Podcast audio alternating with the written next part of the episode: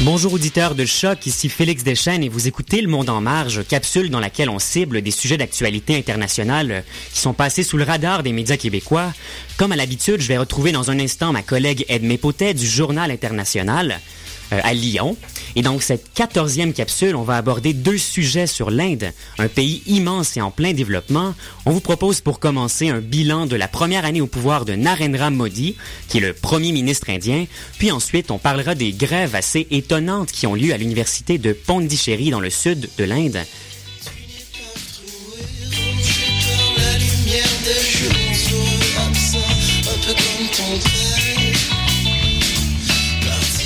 Alors bonjour Edmé.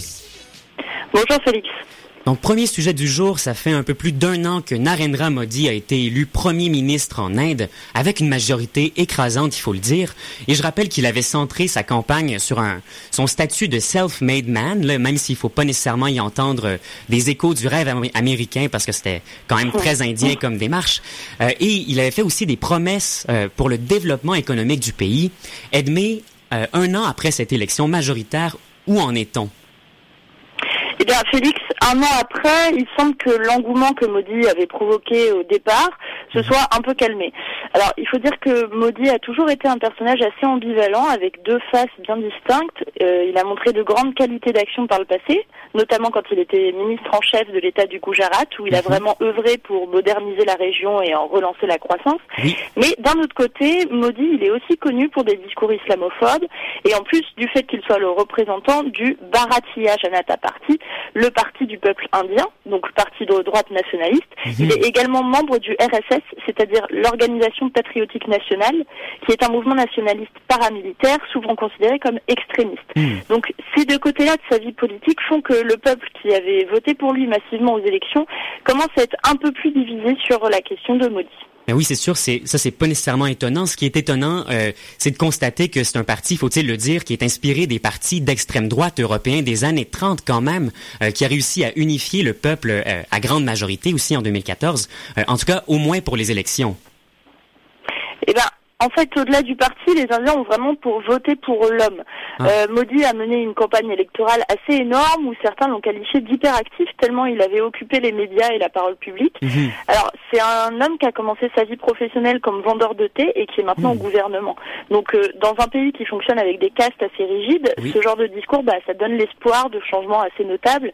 Et puis, malgré son côté nationaliste, Modi, il a la réputation d'être proche du peuple et il avait fait beaucoup de promesses électorales allant dans le sens du développement du pays et de la hausse du niveau de vie.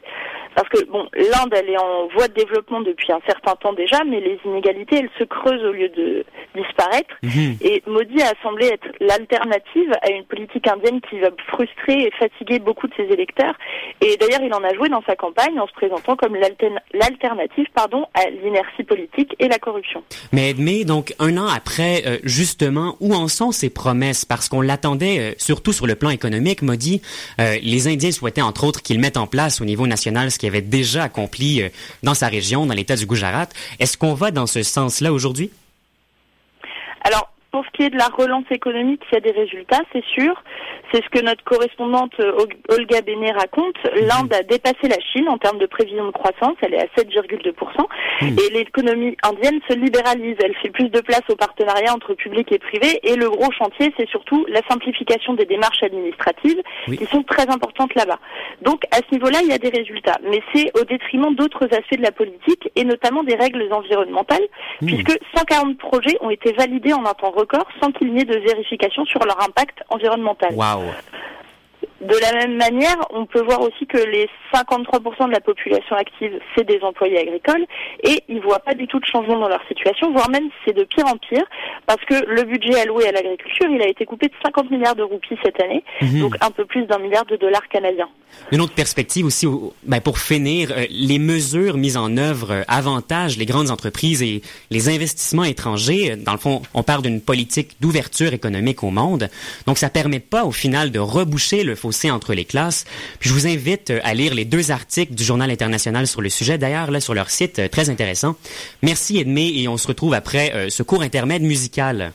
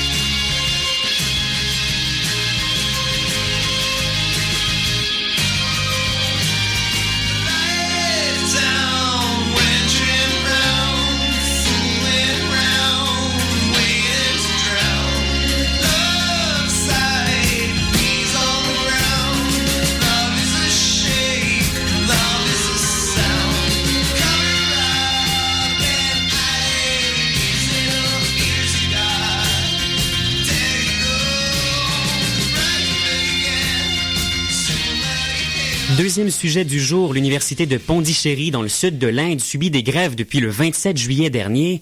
Euh, les étudiants bloquent les quatre entrées des bâtiments et restent impassibles face à la police et aux peines qu'ils encourent euh, pour leurs actions de blocage. Leur objectif est principalement de dénoncer la corruption au sein même de l'équipe dirigeante de l'université, mais leur visée ne s'arrête pas là, Edmé. Non, Félix. Alors, ces grèves ont l'air d'avoir commencé brutalement, mais en fait, ça fait plusieurs mois que les étudiants la préparent. Et les raisons de cette grève remontent à deux ans quand la vice-chancelière, Chandra Krishnamurti, a pris ses fonctions et qui équivalent à tout le fin pratique à celle d'une présidente directrice, en fait. C'est mhm. la dirigeante de l'université. Euh, les étudiants dénoncent une dirigeante frauduleuse, corrompue et qui ne respecte ni l'université ni ses étudiants. Alors, ces grèves, elles n'ont pas du tout fait parler, en, en tout cas ici en France. Mais pas au Québec non plus, je, je peux le confirmer d'ailleurs, là. Bon, de toute façon, j'avais rien trouvé sur Internet venant de chez vous. Mais la réputation de Krishnamurti, elle est établie depuis longtemps et on trouve beaucoup d'articles en ligne, vous tapez si vous voulez voir, qui mhm. montrent qu'elle a menti sur plusieurs de ses expériences professionnelles, notamment le nombre de livres qu'elle a écrits ou le nombre de thèses qu'elle a supervisées.